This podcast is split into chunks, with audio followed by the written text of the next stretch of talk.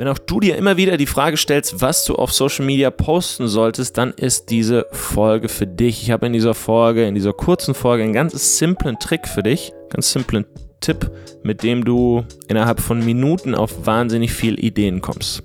Bevor ich dir den allerdings verrate, werfen wir nochmal einen Blick auf die Social Media Welt im Allgemeinen und warum Sachen auf Social Media posten gar keine so dumme Idee ist mittlerweile.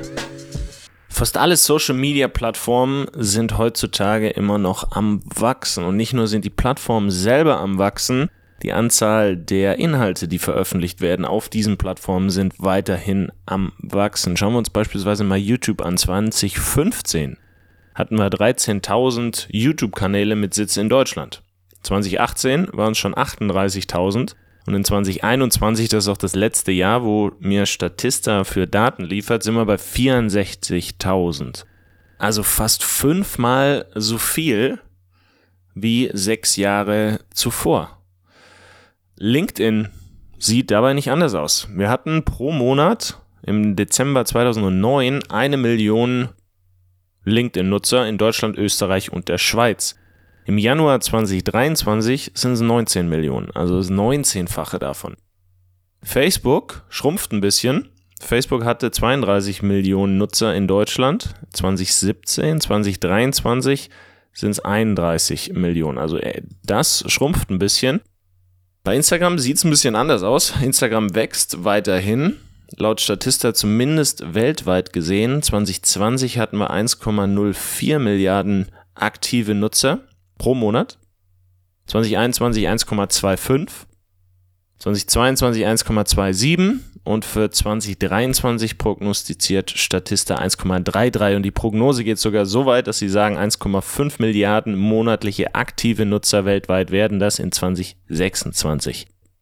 Im Bereich der Podcasts ist das ähnlich. Da hat sich sogar die Anzahl der Hörer und Hörerinnen zwischen 2017 und 2022 fast verdoppelt. Und das ist ein Trend, den Statista auch für die Zukunft so prognostiziert. In den USA beispielsweise meint Statista bis 2024 haben wir 100 Millionen Podcast-Hörerinnen und Hörer. Das ist ein Drittel des Landes. In Deutschland sagen mittlerweile 43 Prozent, dass sie Podcasts hören. 2016 waren wir erst bei 14 Prozent. Und das spiegelt sich auch plattformübergreifend in der Anzahl der Dinge, der Sachen, die gepostet werden, wieder. Seit die Pandemie gestartet hat, haben wir 165 Millionen neue Creators bekommen, also Menschen, die Content auf Social Media, im Podcast, auf LinkedIn, auf YouTube, auf Snapchat, wie auch immer, posten und veröffentlichen. In Deutschland allein kamen seit 2020 19 Millionen neue Creator dazu. Wir haben eine Gesamtpopulation von 83 Millionen. Das ist mehr als ein Viertel, die nur seit 2020 dazu kamen. Nicht jeder dieser Menschen verdient einen Haufen Geld mit seinen Posts. Also monetarisieren kann man sowas beispielsweise ja über Kurse, über Beratung später, all diese guten Sachen.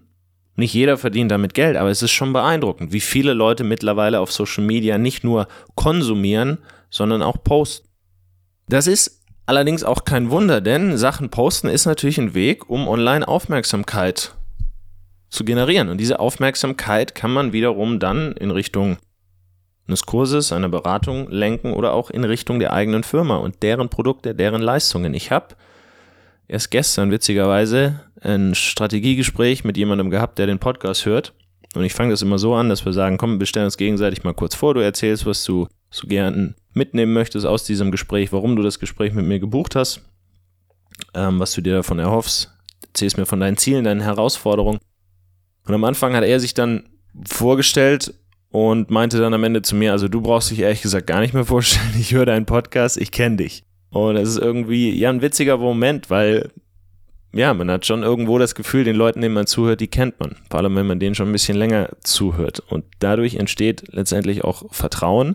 Und dieses Vertrauen ist eine der wichtigsten Grundvoraussetzungen, wenn wir online verkaufen wollen. Aber das alles ist nicht viel wert, diese Info, wenn wir nicht wissen, was wir posten sollten. Und ich möchte dir dazu einen Tipp in dieser Folge geben. Der Tipp ist schnell umgesetzt, deshalb ist es auch eine schnelle Folge. Und zwar geh auf Amazon, geh in den Buchfilter, also schau nach Büchern und gib da das Thema deiner Arbeit ein. Und dann suchst du nach Büchern, die auch schon ein paar Bewertungen haben. Ja, über 100 im Idealfall. Und dann klickst du da mal rein und schaust dir das Inhaltsverzeichnis an. Und jetzt geht es nicht darum, dass du die Themen, die ins Inhaltsverzeichnis gewandert sind, kopierst, sondern es geht darum, dass du ein Gespür dafür bekommst, was wichtig genug ist, um tatsächlich einen eigenen Abschnitt, ein eigenes Kapitel in einem traditionell veröffentlichten Buch zu bekommen. Und zu diesen Themen kannst du jetzt eigene Inhalte kreieren.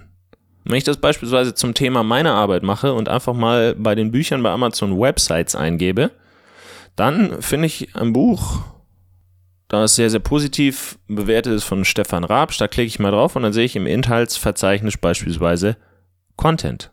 Zielgruppengerechte Inhalte. Es ist das zweite Kapitel.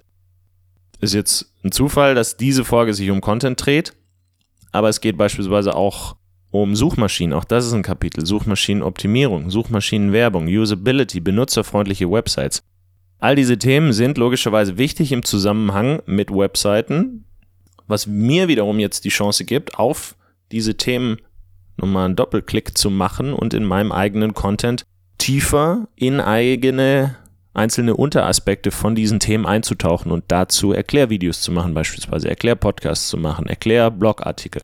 Und das ist was, das kann man wirklich in jeder Branche machen. Und das Schöne dabei ist, wenn du das ein paar Mal machst und deine ersten Inhalte kreierst, deine ersten LinkedIn-Posts, deine ersten Blogartikel, deine ersten Videos aufnimmst, dann bekommst du ein Gespür für solche Themen und du bekommst ein anderes Auge und du bekommst letztendlich auch, du brauchst solche Hilfen gar nicht mehr, sondern kommst von alleine auf neue Themen. Aber zu Beginn ist das eben eine schöne Hilfe, wir bekommen die Frage nämlich, was soll ich posten, immer wieder von Kunden, weil wir eben, wenn wir die Webseite von jemandem neu machen, halt auch immer darauf hinweisen, dass es clever ist, nicht nur eine statische Webseite zu haben, wo man die eigenen Leistungen listet, sondern dass man eine Webseite hat, die lebt, beispielsweise durch einen Blog, wo Leute informiert werden.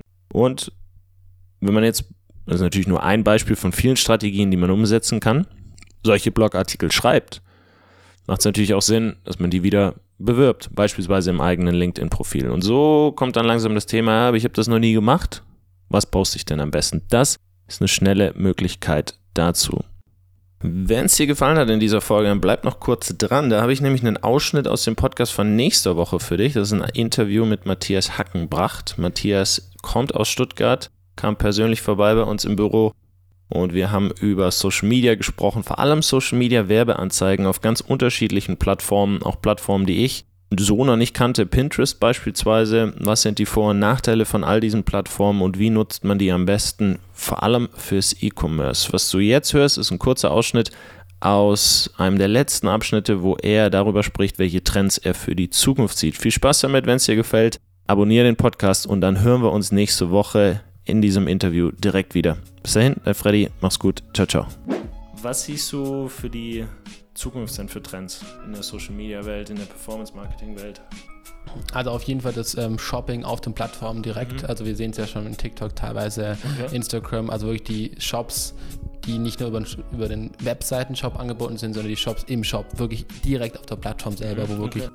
Das ist ein ganz, ganz großer Trend, der sehr, sehr wichtig wird. Ähm, dann nochmal das Thema Gesichter und die noch höhere Schnelllebigkeit, also dass man eben den Content, klar, TikTok hat ihre Videolänge also im letzten Jahr erhöht, mhm, ja. ähm, aber dass wir dort noch mehr Content immer in kürzester Zeit bekommen über verschiedene Formate.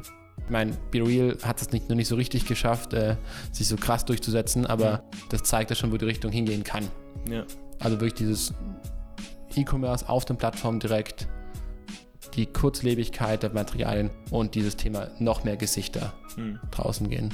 Gesichter zeigen. im Idealfall dann so einen persönlichen Touch mit reinbringen, dass man sagt, das bin ich, ja. ich bin die Person, hinter dem sie angeboten wird, ja. dafür stehe ich. Und Thema NFTs auch, ich glaube, das wird auch nochmal aufkommen. Also ich glaube, Instagram hat angekündigt, dass äh, da ja nochmal ein extra NFT-Shop und so eingebunden werden kann, mhm. dass man über die Plattform selber NFTs handeln kann.